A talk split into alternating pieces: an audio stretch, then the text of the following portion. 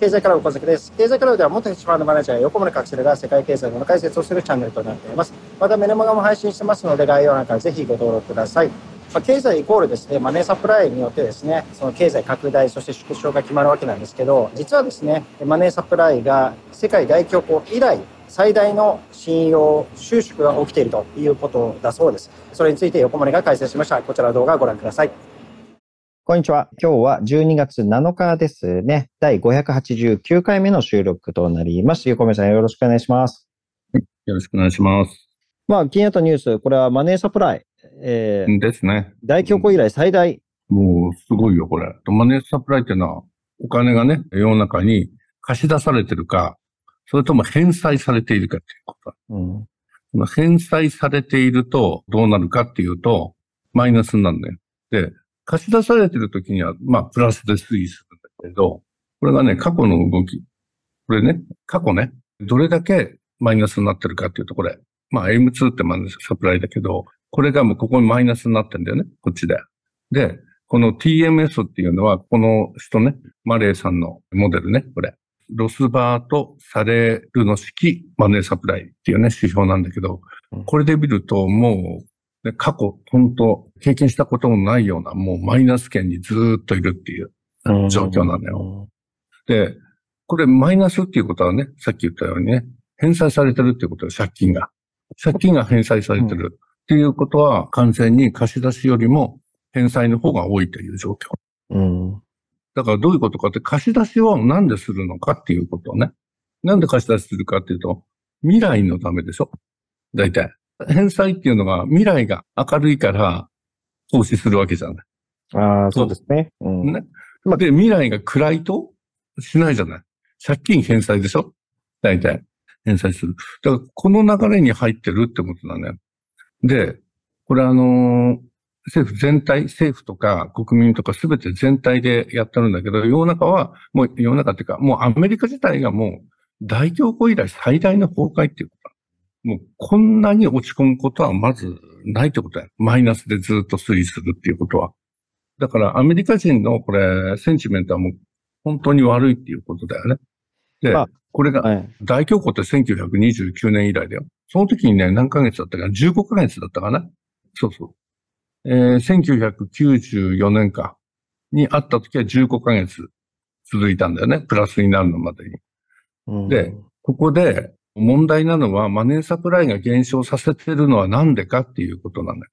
うん、なんでマイナスっていうことは、まあもちろん FRB がどう考えてるかっていうこともあるよ。政策当局が。で、どう考えてる ?FRB が考えてるっていうことは、市中からマネーを回収することなんだよね。うん、で、市中からなんで回収しなきゃいけないのっていうことなの。これ一番大事なのは通貨、ドル。うんの価値なんだよ。ドルの価値を維持するためなんだよ。ドルの価値を維持するためには、マネーを回収しなきゃいけない。で、ドルの価値を、今度はね、回収やめることによって何が、よく今、最近言われてるよね。金融緩和だとか。はい。緩和っていうのは利下げって言うんだけど、まあ利下げと、あとこの、QE ね。金融緩和ね。この二つを緩和って言うんだけれど、特にこの金利っていうことよりもこっちの方が大きいわけよ。金利を下げても、QE をしなかったら、QE って QT ね、引き締めだけやってたら、ドルの価値は維持できるわけ。うん、金利下げても。だけど今のこの状況っていうのは、もう QT をずっと続けてるわけ。これ、金融引き締めね。はい。市中のマネーを回収する作業をやってるわけ。マネーの回収作業をしなきゃいけないぐらい、世の中っていうのはね、お金が不足し始めてるわけ。うん、これやると。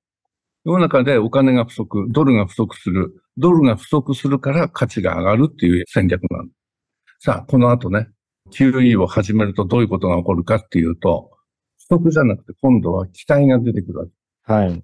マネーが出てくるぞっていう期待。期待によって何が起こるかっていうとインフレが起こるわけ。で、次にインフレが起こるってことになると、また利上げになってくるわけよ。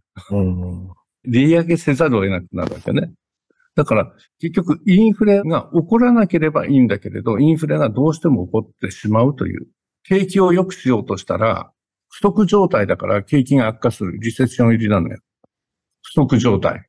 リセッション。リセッションだから QE。QE やった瞬間に今度はこれが大きくなるよ、本当に。で、また利上げ、リセッション、この悪循環に入っていくんだよっていうことね。うんで、これ、本当にあの、1929年以来のね、水準だから、結構この、なんていうのかな、だから1929年に何やったかって言ったら、1929年の上半期にやったんだよね。1月か2月にやってるんだよね。そして10月に大暴落が始まったわけよ。だから QE をやったのかなあ ?QT をやったわけ。うんうんまあ、引き締めですよね。引き締めをやって、そして数ヶ月後にもう大暴落が来たわけよ。で、これずーっとやってたから、株価がね、上がってて、株が上がってて、投資家たちはですね、株を担保にまた融資を受けて、うん。で、それでまた株式投資してたから、すごい株式市場が過熱して、ね、バブルが起きてたっていうことなんですけど、そこを、そんなずさんな融資しちゃダメだよっていうね、えー規制をした途端に株価が暴落したっていう、暴落するが起きたっていうことですよね。だから、今現在もうすでに QT 始めてて、もう1年になるわけ。11ヶ月なのね。11ヶ月連続でもうマイナスになってるわけよ、これが。はい。マネーサプライが。M2 がね。マイナス圏にあるっていうことは資金回収してる。だから本来であれば暴落しなきゃいけないわけよ。こうん。でもしてない。うんう。してないという状況。暴落せずに、まだまだ行き着くとこまで行くわけよ。うん暴落しないんだったら、引き締めを続けるわけ。どんどんどんどん続けるわけ。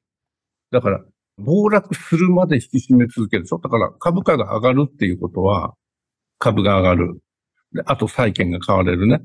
これが上がる債券買われる。こういうような状況が続くっていうことは、引き締めをまだまだやるってことなの、これ。うん。で、これ見てくそれが、おそらくね、どういうふうになるかっていうと、この M2 のね、マイナスっていうのがとんでもなくいってからこっちが起こるです。だから、ショックは大きいよっていう感じかな。ですね。まあ今延命させてるという。まああのね、うん。そのマネーサプライってのはまあ信用拡大するか信用収縮のこの二つしかなくてですね、その信用拡大してるっていうのはまあ銀行がその融資をすること、まあ住宅ローンにしても、うんいろんなマネーが、その信用創造なので、マネーが作られるっていうことなので、そのまあ不動産価格も上がったり、株価も上がったり、で、企業業績も上がっていったりとかっていう、まあそういう循環が起きるわけですけど、引き締めのポイントっていうのは、やはりマネーがなくなってくるわけなんで、そだからの、市中にマネーがないんだから、うん、買い上がる資金がないのよ、本当ないっていうことですよね。だからそれでも上げてるんだよ、今。そこというは、ことでね、どこまでやるのかっていう。だから、ここで緩和をした瞬間に、もう、例えば株価がね、わーって、まあ、じわじわ上がってるんだけど、これ、こういう風になった瞬間に、インフレの再燃だから、うん、これが起こると、さらに引き締めをやってこれじゃないっていう。